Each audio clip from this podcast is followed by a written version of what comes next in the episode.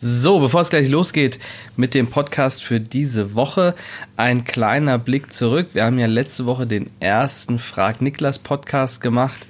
Äh, kamen super viele coole Fragen rein. Es kamen sogar kurz nach Redaktionsschluss noch ein paar rein, die wir dann für die nächste Woche verwenden werden. Dabei schon mal der Hinweis, nächste Woche äh, kommt der nächste Frag Niklas Podcast Schickt mir bitte ähm, bis Sonntag Fragen zu äh, per Mail an niklas.tennis-nation.de oder bei Instagram at coachniklas oder bei Facebook als Nachricht.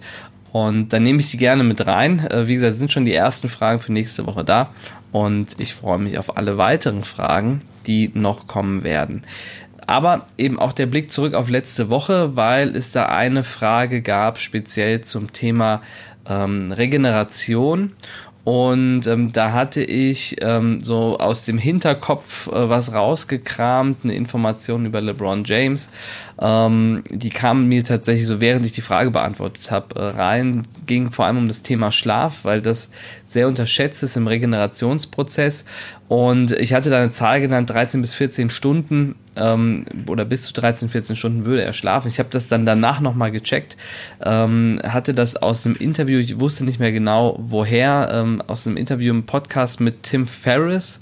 Ähm, wer da Interesse dran hat, ähm, sucht den einfach ähm, oder wir haben den auch in den Show Notes nochmal drin. Ähm, ist echt spannend, weil es nicht nur ein Interview ist von äh, mit LeBron, sondern auch mit seinem Athletiktrainer, der für die ganze Regeneration zuständig ist. Und ähm, ist echt ähm, ja spannendes Ding.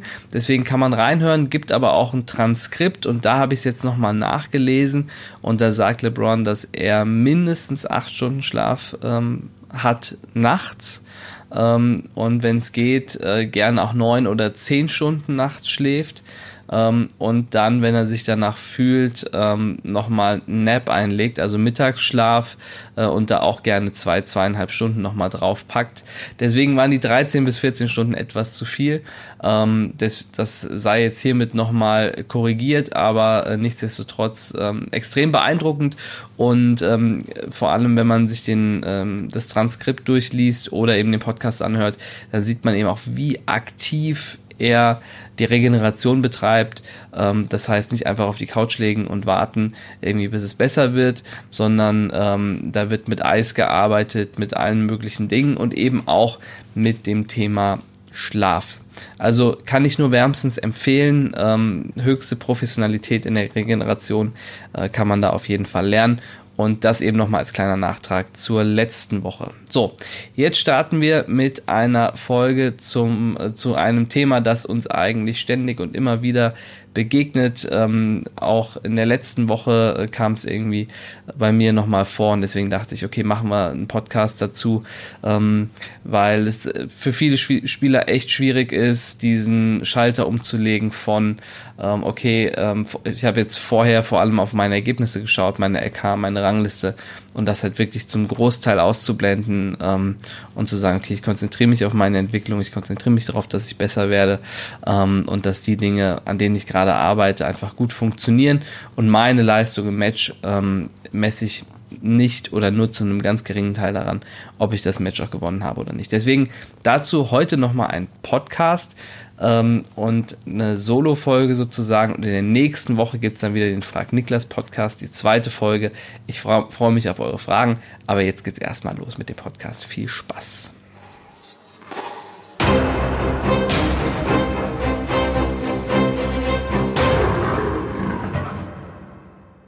Hey Champ, das ist der Tennis Nation Podcast mit Niklas Hiort und zu einem Thema, das wir bei Turnieren sehr häufig sehen und das eigentlich in der Regel dafür verantwortlich ist, dass Spieler sehr verärgert sind, dass Spieler emotional sind auf dem Platz, dass Spieler traurig sind und wütend sind, äh, Schläger schmeißen, ähm, was auch immer alles passieren kann. Ich bin mir sicher, du hast davon auch schon einiges selbst erlebt und gesehen und ähm, hast vielleicht auch das ein oder andere schon selbst gemacht von diesen Dingen. Ähm, und es ist im Prinzip ein Schalter, den man umlegen muss und es ist gleichzeitig so unfassbar schwierig. Ähm, aber unsere Erfahrung zeigt, dass wenn man das schafft, ähm, bei den Spielern nachhaltig diesen Hebel umzulegen, ähm, dass sich dann ganz viel entspannen kann, dass man auf einmal viel besser spielt, viel mehr das auf den Platz bringt, was man eigentlich kann. Am Ende zufriedener auch ist mit dem, was man macht, die Entwicklung schneller vorangeht und letztendlich auch die Ergebnisse das zeigen und die sich wirklich sehr, sehr positiv entwickeln. Und gleichzeitig ist es brutal schwer und es ist, ähm, ich habe zwar eben von einem Schalter gesprochen, aber es ist häufig doch ähm, eine, ein gewisser Weg, eine gewisse Wegstrecke, die man ähm, zurücklegen muss. Manchmal geht es schneller, manchmal dauert es länger.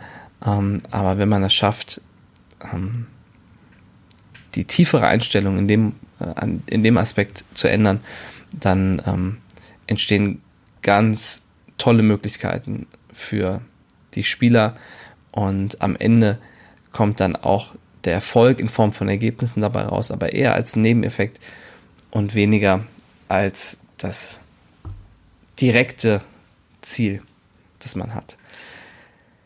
Ja, was ist die Problematik erstmal? Fangen wir damit an. Viele Spieler ähm, oder, oder Spieler, die sehr, sehr gut ähm, sind, sehr gut spielen, ähm, haben einen riesengroßen Anspruch an, an sich selbst, an das, was sie machen ähm, und sind auch ähm, von ihrer Mentalität ähm, sehr leicht über bestimmte Systeme, Anreizsysteme zu motivieren. Ähm, Anreizsysteme heißen, heißt, wenn, wenn ich etwas mache, dann kriege ich etwas. Wenn ich gegen jemanden mit der LK gewinne, kriege ich Punkte. Wenn ich bei dem DTB-Turnier gewinne, kriege ich Punkte. Dann steige ich in der Rangliste auf, dann komme ich in nächste Turniere rein und so weiter. Ähm, das, sind, das sind diese Anreizsysteme und diese An wir, wir neigen dazu und vor allem die besonders leistungs ehrgeizigen und leistungsstarken Spieler neigen dazu, sich auf diese Anreizsysteme einzulassen und dann auch nur noch innerhalb dieser Systeme zu denken. Du kennst das vielleicht, ähm, dass man eben gar nicht mehr wahrnimmt, gegen wen spiele ich denn eigentlich, sondern nur welche LK hat der. Ja, oder wie weit muss ich bei dem Turnier kommen, bei dem DTB-Turnier, um so und so viele Punkte zu haben. Ähm, und man sich wirklich nur noch darauf konzentriert und auch wenn man Gespräche hört, ähm, dann wird nur noch innerhalb dieser Systeme gesprochen. Ähm, ist dein Kind bei dem Turnier dabei? Ist es da reingekommen? Ah, es hat nur die Ranglistenposition. Ähm, da musst du mehr hier hingehen und dahin gehen, auf die Turniere gehen. Gerade eben sehr ehrgeizige Spieler ähm, gehen sehr in diese Systeme rein, ähm, verstehen die natürlich auch schnell und wollen da auch besonders gut sein. Wollen in diesen, diesen Systemen, wenn das sozusagen ein Computerspiel wäre, wollen sie das durchspielen, dieses System, und wollen so weit kommen, wie es geht und wie es eben irgendwie möglich ist. Und ähm, da liegt eben auch die Gefahr darin, dass man sich, da, dass man sich darin verrennt ähm, und sich nur noch darauf konzentriert und dann die eigene Entwicklung eben nicht mehr ähm, so gut weitergehen kann. Der zweite Punkt ist, dass natürlich das Umfeld das man hat, häufig auch in diesen Systemen spricht und über, die, über diese Themen, ähm, wie auch Gewinnen und Verlieren beispielsweise. Und das passiert manchmal gar nicht, gar nicht so, dass man es möchte, aber man fragt den Spieler nach dem Spiel und hast gewonnen. Und damit ist schon klar, irgendwie Gewinnen und Verlieren scheint hier das Wichtigste zu sein. Ähm, und da gilt das gesamte Umfeld, andere Spieler. Ja? Kennst das bestimmt. Spieler unterhalten sich untereinander. Man spricht über LKs. Habe ich gegen den gewonnen, gegen den gewonnen. Ah, was, du hast nur die LK, du hast nur die Ranglistenposition. Hast nicht so viele Punkte. Ähm, Trainer auch zum Teil, ähm, die auch vor allem darüber sprechen oder die eben fragen, und hast du gewonnen? Oder die vorm Turnier sagen, ja, gegen den gewinnst du doch sicher am Wochenende und so, ne? Ähm, das sind alles Dinge, die dieses Thema Gewinnen und Verlieren, die dieses Thema Anreizsysteme, LK, Rangliste und so weiter, ähm, erhöhen und häufig auch überhöhen können. Da sind natürlich auch die Eltern dabei. Eigen, eigene Eltern. Wenn du jetzt zuhörst als Elternteil, es ist extrem wichtig, was du deinem Kind sagst und was du deinem Kind ähm, mitgibst, ähm, wo die Prioritäten liegen. Und das machst du eben damit, welche Fragen du stellst nach dem Match. Oder nach dem, was, was du nach dem Match irgendwie deinem Kind sagst, was irgendwie besonders toll ist. Es ist eben besonders toll, dass es gewonnen hat. Es ist besonders toll, dass es ein bestimmtes Ergebnis gespielt hat. Und hat das Kind einfach toll gespielt, ähm, hat es Leidenschaft und Einsatz gezeigt. Ja, also die Dinge, die du sagst und die du positiv bestärkst als Elternteil, haben eine riesig große Auswirkung darauf, wie das Kind, wie der Spieler am Ende darüber denkt und wie es für sich seine Prioritäten setzt. Eltern anderer Spieler beeinflussen einen natürlich auch.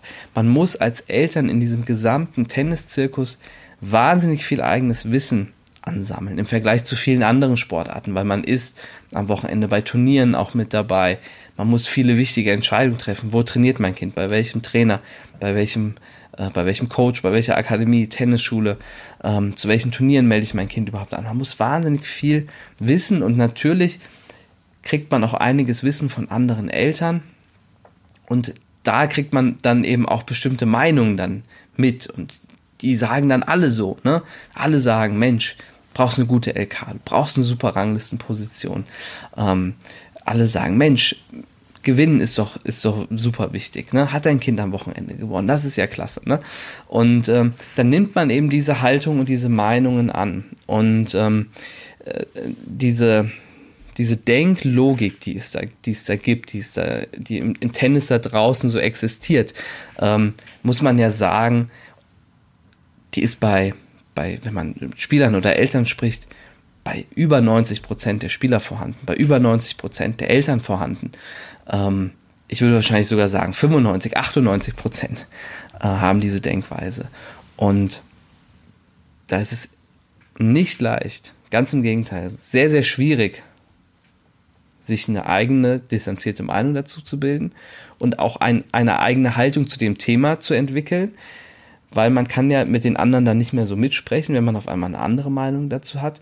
Aber ich denke immer, wenn eine so große Mehrheit in eine Richtung geht, und sei es jetzt eben zu diesem Thema, dieser, dieser eigenen Denkweise, Denkstruktur und der Logik dahinter, ähm, dann muss man sich das mal genau anschauen, warum das so ist und ob das so richtig sein kann.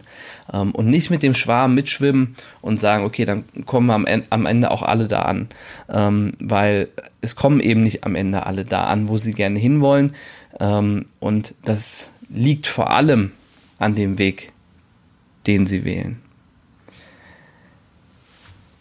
Was ist denn der richtige Weg. Der richtige Weg ist, das ist sowieso schwierig ähm, zu fassen. Ähm, es geht darum, erfolgreich Tennis zu spielen.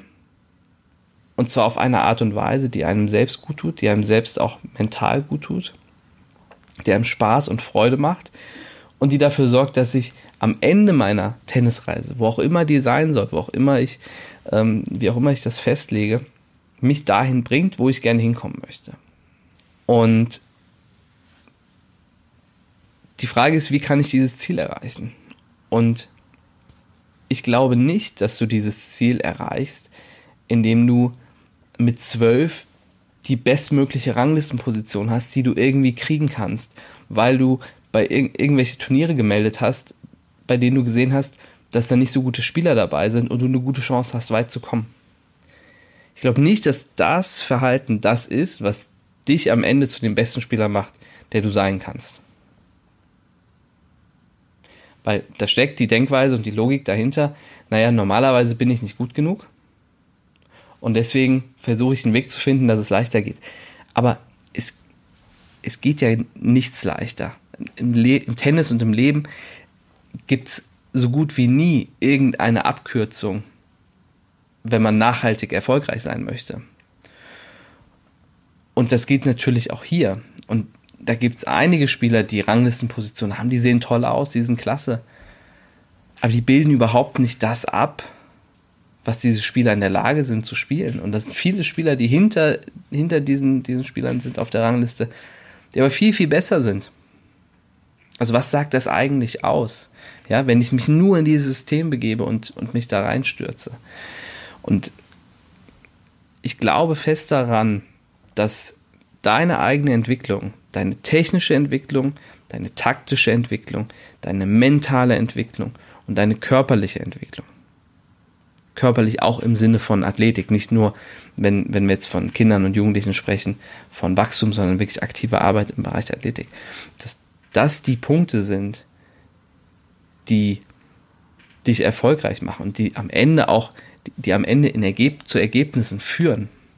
Das geht ja gar nicht anders. Wenn du dich in all diesen Bereichen verbesserst, deine Schläge technisch weiterbringst, dein, dein taktisches Know-how weiterentwickelst, dich tief mit Tennis auseinandersetzt, mit Mustern auseinandersetzt, in welcher Situation welcher Schlag am besten ist. Wenn du dich damit auseinandersetzt, deine mentale Stärke aufzubauen. Und zwar darüber, dass du erstmal weißt, warum du Tennis spielst. Darüber, dass du, dass du dafür sorgst, dass du selbstbewusst in deine Matches reingehst. Darüber, dass du weißt, wie du auf bestimmte Situationen im Match reagieren kannst. Wie du es schaffst, in schwierigen Situationen dein bestes Tennis auf den Platz zu bringen. Wenn du dich darauf konzentrierst, deine körperliche Entwicklung voranzubringen. Ja? An Schwachstellen arbeitest, deine Stärken aber auch weiter ausbaust. Guckst, dass du fit, schnell, beweglich bist was soll, was soll dann anderes passieren, als dass du gute Ergebnisse spielst? Ist ja unmöglich, wenn man sich auf diese Bereiche konzentriert und sich in allen Bereichen verbessert. ist unmöglich, dass man nicht auch bessere Ergebnisse spielt. Und das ist der entscheidende Punkt und der entscheidende Gedanke, den man haben muss, um diese Veränderung, diese Gedankenveränderung auch einzunehmen. Also das ist der Weg, sich in diesen Bereichen weiterzuentwickeln. Fünfter Bereich noch, der Bereich der eigenen Person und Persönlichkeit. Auch das muss weiterentwickelt werden. Wenn ich jemand bin, der schüchtern ist, der ein stilles Mäuschen ist, in der Ecke sitzt und Schwierigkeiten hat, jemandem guten Tag zu sagen, dann werde ich auch Schwierigkeiten haben, auf dem Platz ein druckvolles Spiel zu spielen. Und wenn ich das aber spielen möchte, dann muss ich an diesen Bereichen auch meiner Persönlichkeit und meiner Werte arbeiten. Und diese, diese fünf Punkte sind entscheidend am Ende für Erfolg auf dem Tennisplatz. Das ist der Weg, von dem ich glaube, dass er der beste, der nachhaltigste ist. Und auch der, der dich stärkt für alle möglichen Dinge, die dir im, im, auf einem Tennisplatz passieren können, die dir in, in deinem Leben passieren können, ähm, Schicksalsschläge, die auf dich zukommen können, ähm, oder einfach Ziele, die du dir setzt und die du erreichen möchtest in deinem Leben. Ähm, und das sehe ich als den größtmöglichen Erfolg an diese, diese Bereiche zu lernen, in diesen Bereichen zu lernen, was man tun muss, um sich weiterzuentwickeln und zu in die Richtung seiner Ziele und Wünsche zu kommen.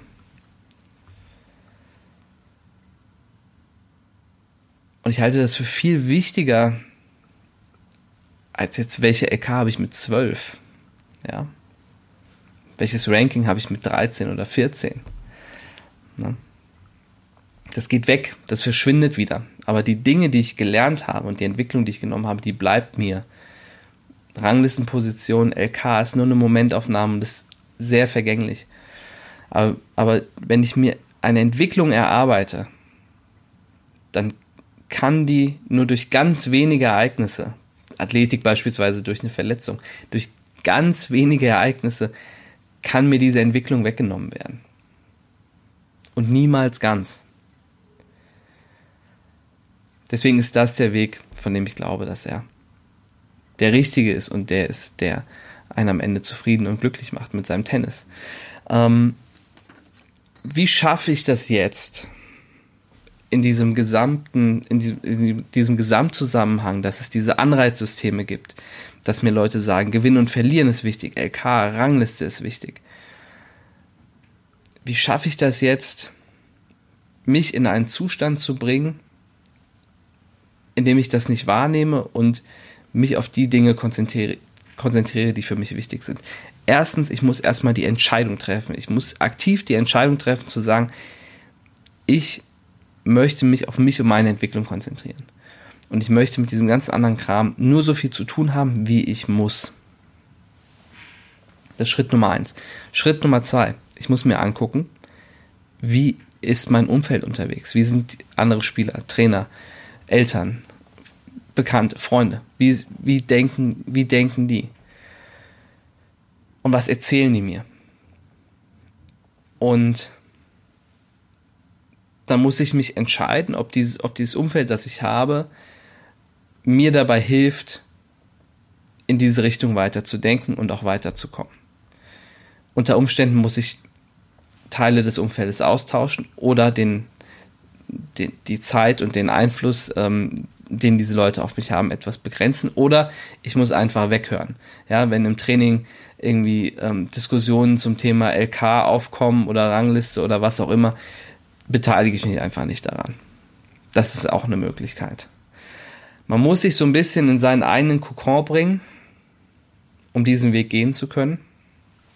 Vor allem, wenn man ein Umfeld hat, das nicht so denkt. Wenn du ein Umfeld hast, das so denkt. Unser Performance-Team Training montags zum Beispiel. Ja, so, da trainieren, da trainieren zwei Gruppen, die geben Gas, die sind, die trainieren super hart, super intensiv. Ähm, da wird auch mal über, äh, über Ergebnisse gesprochen äh, in irgendeiner Art und Weise, aber wir wissen alle, dass das nicht der entscheidende Punkt ist. Ja, ähm, so. Und wenn du mit anderen Spielern zusammenarbeitest, mit Coaches zusammenarbeitest, die genauso denken, ähm, dann musst du dir eben diese Sorgen ähm, am Ende gar nicht mehr machen. Ähm, ob, äh, ob, du, ob du dich quasi einschließen musst, gedanklich, ähm, sondern da sind einfach andere, die denken genauso wie du und die helfen dir auch dann dabei. Ja, die unterstützen dich bei deiner Entwicklung, weil wenn es immer um Gewinnen und Verlieren geht und darum, wer weiterkommt, wer in der Rangliste gerade weiter oben steht, dann wird es in der Regel nicht dazu kommen, dass die Spieler anfangen, sich gegenseitig zu helfen. Aber wenn alle darauf achten, dass die Entwicklung positiv verläuft und dass man vorankommt und besser wird, dann habe ich auch kein Problem, dem anderen zu helfen, weil wenn der sich weiterentwickelt und ich mich weiterentwickle, dann nehmen wir uns ja gegenseitig nichts weg. Und deshalb ist das Umfeld schon ganz entscheidend. Wenn du jetzt als Elternteil zuhörst, dann schau auch du dir das genau an. Sprich mit deinem Kind. Wenn du vielleicht als, vor deinem Kind die Erkenntnis hast, dass Entwicklung vor Ergebnis steht, dann versuch erst mit deinem Kind zu sprechen, versuch diesen Gedanken dort schon äh, zu pflanzen sozusagen und schau dir dann eben das Umfeld an, in dem sich dein Kind bewegt. Ähm, weil es super schwierig ist, gerade wenn, wenn du als Eltern möchtest, dass dein Kind so denkt ähm, und entwicklungsorientiert arbeitet, ist es extrem schwierig, wenn das restliche Umfeld, das Tennisumfeld vor allem, anders denkt als du. Dann wird es sehr, sehr schwierig, das umzusetzen. Ähm, Deswegen sprich erstmal mit deinem Kind, versuch diese, diese Haltung mitzubilden, mitzuentwickeln ähm, und auch zu verändern und schau dir eben an, wie sieht das Umfeld ansonsten aus.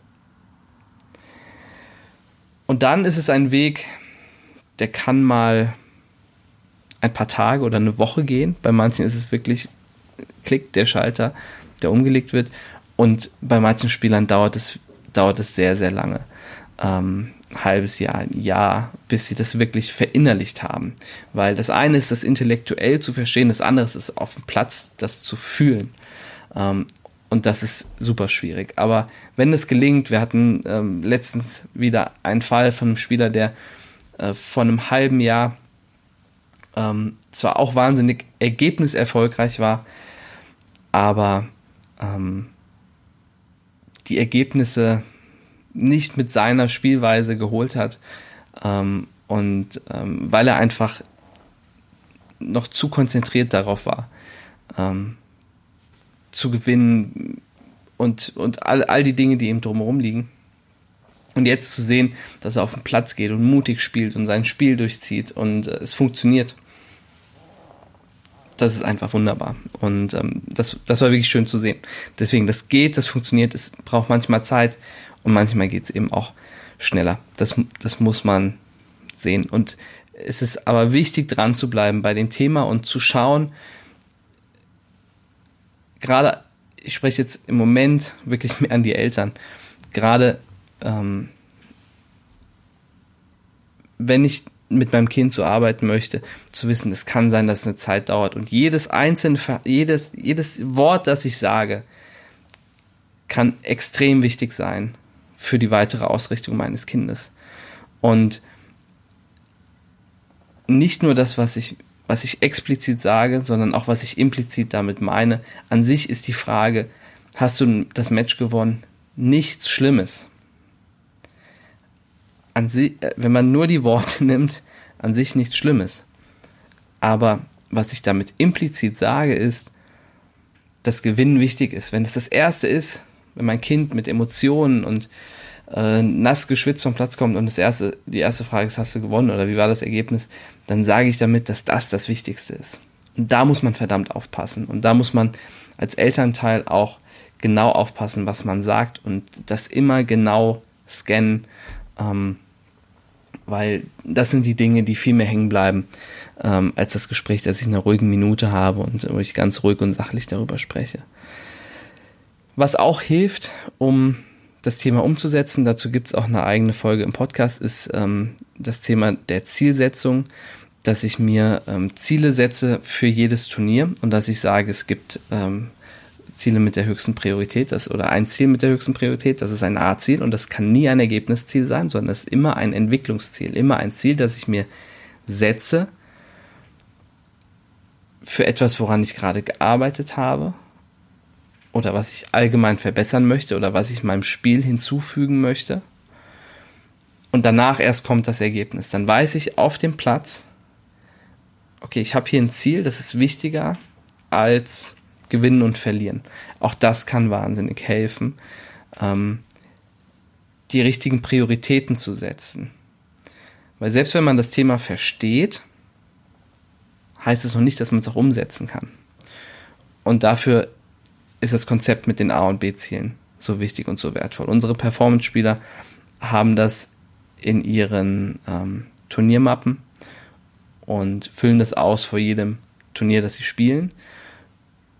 Ihre eigenen Ziele selbst gesetzt, selbst ihre Prioritäten gesetzt, um es am Ende auf dem Platz umsetzen zu können und es wirklich zu spüren und zu fühlen, worum es eigentlich geht nämlich darum, besser zu werden und nicht das Ergebnis zu spielen. Sei dir bewusst, dass dieser Prozess Zeit braucht. Sei dir bewusst, dass du dich unter Umständen auch mal abkapseln musst für eine bestimmte Zeit. Aber sei dir auch bewusst, dass es ein Weg ist, der sich wahnsinnig lohnt, wenn, wenn man ihn geht. Er führt zu mehr persönlicher Zufriedenheit. Er führt, führt zu einer viel besseren und schnelleren Entwicklung und letztendlich auch für mehr Ergebniserfolg, wenn man ihn konsequent geht. Deshalb kann ich das wirklich nur wärmstens empfehlen. Und es ist der größte Schritt, den man als Spieler gehen kann, die größte Veränderung, die man nehmen kann und die Veränderung, von der ich glaube, dass sie dem Spieler am meisten helfen kann. Viel mehr als jede Umstellung bei Vorhand, Rückhand oder allen anderen Themen ist die Umstellung im Kopf. Und wenn ich die nehme, dann habe ich den Weg frei, um so erfolgreich zu werden, wie ich sein kann und möchte. Und wenn du jetzt nach dem Podcast trotzdem noch mehr Fragen hast, kannst du mir die entweder stellen, nächste Woche für den Frag Niklas Podcast. Ähm, schick mir eine Mail an niklas.tennis-nation.de, schreib mir bei Instagram at Coach Niklas, schreib mir bei Facebook.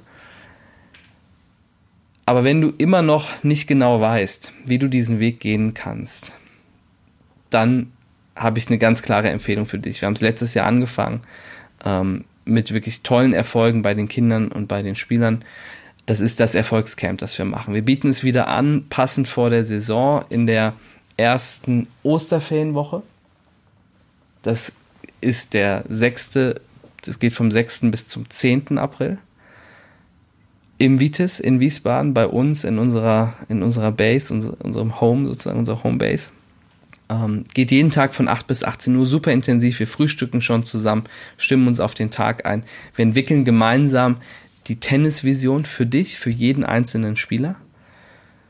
das ist das Ziel, dass du am Freitag mit, dein, mit einer Vision für dein Tennis rausgehst und wir zeigen dir auf dem Weg dahin in den Tagen, wie du es angehen musst, welche Eigenschaften du brauchst, um bei dem erfolgreich zu sein, was du machst.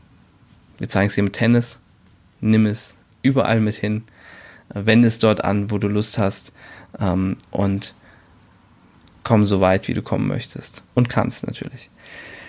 Das Erfolgscamp vom 6. bis 10. April, ähm, wie gesagt, kann ich nur wärmstens empfehlen, äh, findet ihr unter www.deserfolgscamp.de oder auf tennis-nation.de ähm, bei Camps und Events unter das Erfolgscamp ähm, ist ab sofort zu buchen und ähm, ja, wer diese Thematik kennt und ähm, da die nächsten Schritte gehen möchte, ähm, ist das Erfolgscamp auf jeden Fall eine super Möglichkeit, genau das zu machen und eine Struktur auch mitzubekommen. Du bekommst ein Erfolgstagebuch, das du in der Woche ausfüllst, wo du, wo du die Dinge, die du gelernt hast, aufschreibst ähm, und dass du auch danach benutzen kannst, um ähm, deine, deine Trainings, deine Matches äh, weiter zu analysieren und zu gucken, ob du weiterhin auf dem Weg bist, ähm, den du im Erfolgscamp für dich gesetzt hast. Also es ist ein starker Impuls aber auch die Möglichkeit, über Struktur ähm, diesen Weg danach weitergehen zu können. Deswegen meine wärmste Empfehlung, wenn du dich ähm, in die Richtung entwickeln möchtest, mach auf jeden Fall das Erfolgscamp. So, das war der Podcast für diese Woche. Wir hören uns nächste Woche wieder mit deinen Fragen vielleicht, auf jeden Fall mit vielen, vielen Fragen, die eingehen werden und äh, mit meinen Antworten. Ich freue mich wieder drauf und ähm, wünsche dir eine super äh, Woche, Restwoche. Ähm, gib Gas im Training bei allen Möglichkeiten, die du hast, bei deinen Turnieren, die du spielst. Ähm, und dann hören wir uns nächste Woche und sind alle schon ein Stückchen weiter gewachsen als Tennisspieler und als Menschen hoffentlich auch. Bis dann. Ciao.